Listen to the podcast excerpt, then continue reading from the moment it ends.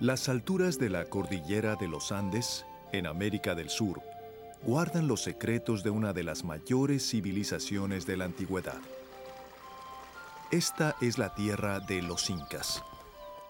Los orígenes de su capital, Cusco, se pierden en la leyenda.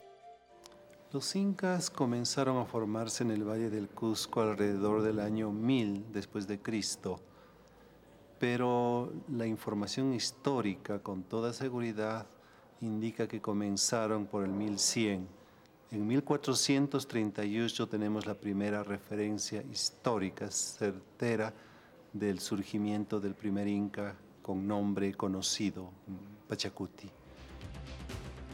Apenas 100 años después del surgimiento de Pachacútec, el poderío de los incas fue truncado por la llegada de los españoles en 1532.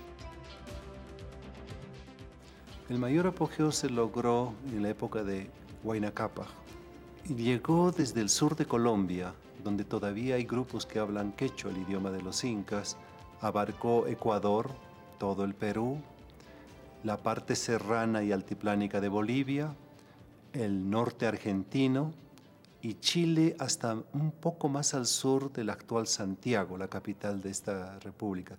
Son más de 3.500 kilómetros de longitud. Esto significa una extensión mayor que el imperio romano en su época de mayor extensión. Y todo era controlado desde el Cusco.